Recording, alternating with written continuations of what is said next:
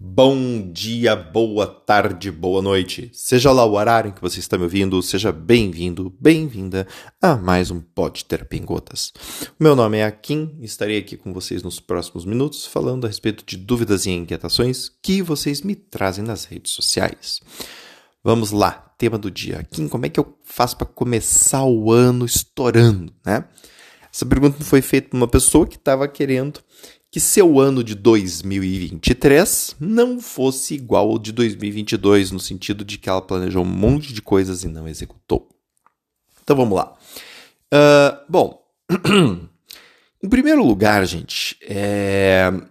eu, eu não gosto muito dessa ideia de começar o ano arrebentando. Por quê? Porque, em geral, tem... porque a gente tem aquela expressão, né, fogo de palha. Por que, que a gente tem essa expressão? Porque o fogo de palha, você né, pega um monte de palha, coloca um fósforo ali, ela faz um super fogo, mas que dura muito pouco. Então eu não gosto dessa ideia de começar o ano arrebentando, porque ela nos faz entrar em contato com uma emoção de empolgação. E a emoção de empolgação para projetos de longo prazo é a pior possível. Por quê? Porque não dá para ficar empolgado o tempo todo. Ponto. Fogo de palha é isso. Fogo de palha é um fogo muito intenso, muito forte, que dura lá 4, 5 segundos e depois some. Então, se você quer um fogo mais constante, você tem que entender que a tua chama não vai precisar ser gigantesca, rápida e forte, mas sim, pelo contrário, aquele braseiro aonde a gente coloca né, uma tora e ela vai queimando aos poucos e vai fazendo calor e vai fazendo uma chama que é não tão alta, mas porém quente e duradoura. É isto que você precisa mudar em primeiro lugar. A tua perspectiva de como você vai estar se sentindo ao executar. Pare de buscar pela super motivação. Pare de buscar pela super empolgação. Pare de ficar esperando por uma emoção para começar a agir. Este é o primeiro ponto que vai fazer o teu 2023 ser muito diferente do 2022. Óbvio é importante que os teus projetos de longo prazo mobilizem em você uma emoção positiva. Tipo, pô, ia ser muito massa se eu conseguir emagrecer esse ano, se eu conseguir, sei lá, ler dois livros por mês este ano, se eu conseguir é, ir para academia todos os dias este ano, se eu conseguir, enfim, se eu conseguir alguma coisa, né, que aí vai ser o seu projeto. É importante que este projeto mobilize uma emoção positiva. Agora, não caia na bobeira de ficar esperando que você vai todos os dias sentir essa emoção positiva em relação a esse projeto, porque você não vai. Você não vai. Né? Uh, eu sei que tem muitos gurus da internet que falam que você vai sentir uma emoção positiva, sangue no olho, todos os dias. Mas eu, de fato, trabalho com muita gente que fez muitas conquistas e me desculpa, gente, nenhuma dessas pessoas sente essa coisa o tempo todo. Muitas delas sentem vontade de largar os bets, ficam com raiva, ficam frustradas, cansadas e não tem problema nenhum. O ponto é, eu não mobilizo o meu comportamento a partir apenas do meu sentimento. Eu executo por quê? Porque eu sei que aquilo é bom e é importante para mim. Mesmo que o meu estado de humor mesmo que a minha emoção do momento não seja exatamente adequada para executar. O que, que eu estou querendo dizer com isso? Vamos pegar o um exemplo clássico da academia. Ai, mas hoje eu estou com preguiça. Tá. Ai, mas hoje eu estou cansado. Tudo bem. O teu estado de humor não é o que vai direcionar a tua decisão. O teu estado de humor é ok. Hoje eu estou cansado, hoje eu não estou muito bem, hoje eu estou de mau humor e ir para a academia continua sendo importante, mesmo eu estando com esse estado de humor. Então, eu estou batendo nesse, nessa tecla porque ela é fundamental. Ela é muito importante. Vocês não têm ideia do quanto que isso é importante. Porque projetos de longo prazo, gente, é, eles envolvem sim a motivação, mas isso não quer dizer que você vai estar sentindo motivação o tempo todo. Isso não quer dizer que você vai estar sentindo empolgação o tempo todo. Isso quer dizer o quê? Que quando eu penso no meu objetivo, eu entendo, eu sei que ele é importante. E saber que ele é importante é o que me faz ir. Não é que eu penso e ai, acende uma chama dentro de mim e essa chama me faz ir. Não, a chama não vai ninguém ir, é eu quem vou. E eu vou porque eu entendo que esse objetivo é importante. Né? Eu entendo porque, obviamente, eu pensei nisso antes e decidi fazer isso, porque eu sei que isso vai ser importante para mim. Então, esse é o primeiro ponto. Pare de ficar esperando pela emoção.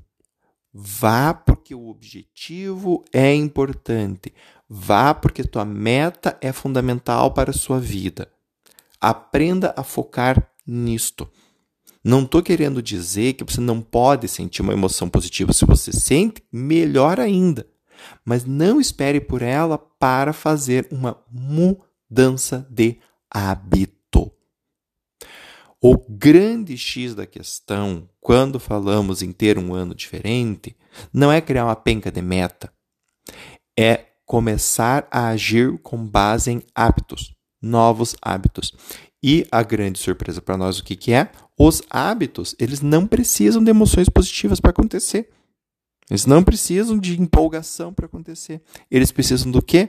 Repetição em cima do mesmo contexto. Então, um hábito ele não vai se formar porque você está se sentindo motivado.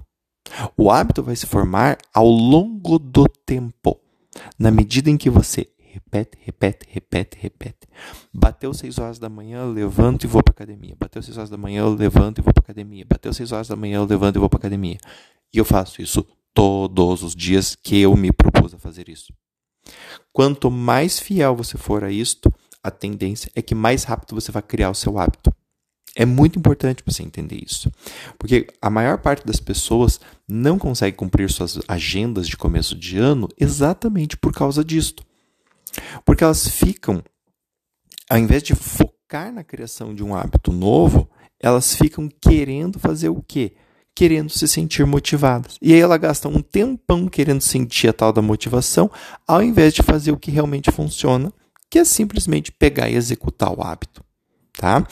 É, então, essa é a, a, a, Obviamente, tem várias outras coisas que eu poderia estar falando, mas é, eu, eu bato nessas duas teclas porque é onde eu vejo a maior parte das pessoas resbalando, é onde eu vejo a maior parte das pessoas falhando, e é onde eu vejo que quando as pessoas entendem isto, é, elas conseguem com mais rapidez e mais sucesso atingirem o que elas querem.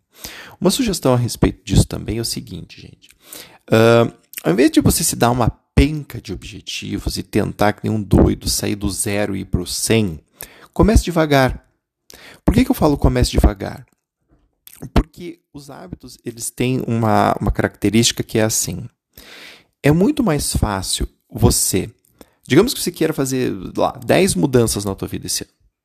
É muito mais fácil você pegar uma ou duas e fortalecer essas duas, a ponto de que você crie um hábito Crie dois novos hábitos. Por exemplo, acordar cedo e ir para academia.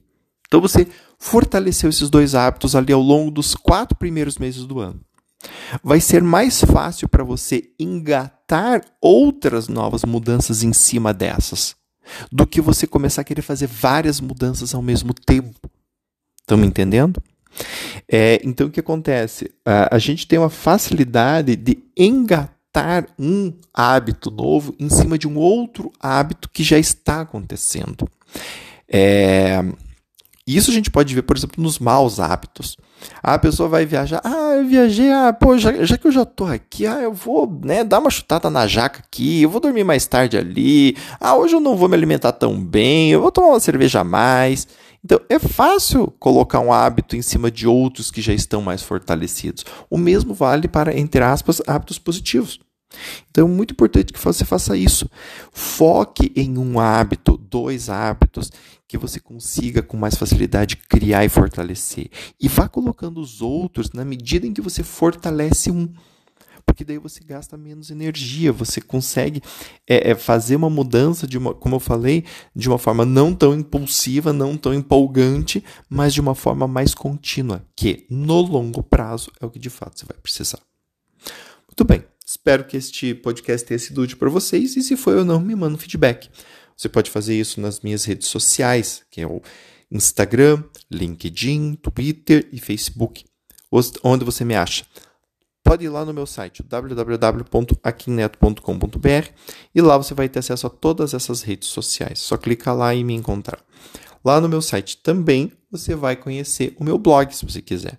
Tem um monte de conteúdo bacana lá para você ler. Também tem o meu canal do YouTube, onde eu faço a leitura de livros de psicologia, sociologia e afins. E você vai poder ver todo esse conteúdo.